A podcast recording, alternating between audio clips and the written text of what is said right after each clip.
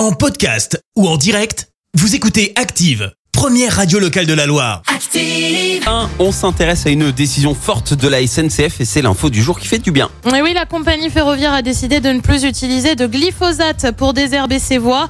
Une mesure qui prend effet dès cette année. L'annonce a été faite la semaine dernière par le porte-parole de la SNCF. Une annonce importante hein, puisque la compagnie euh, consomme entre 35 et 38 tonnes de pesticides chaque année pour désherber ses 30 000 kilomètres de voies. La SNCF compte miser sur une solution alternative et notamment des produits dits de biocontrôle composés à plus de 95% d'acide pélargonique, un produit réputé non polluant et moins dangereux. On le rappelle, le glyphosate a été pointé du doigt à de nombreuses reprises accusé d'être nocif. Merci, vous avez écouté Active Radio, la première radio locale de la Loire. Active.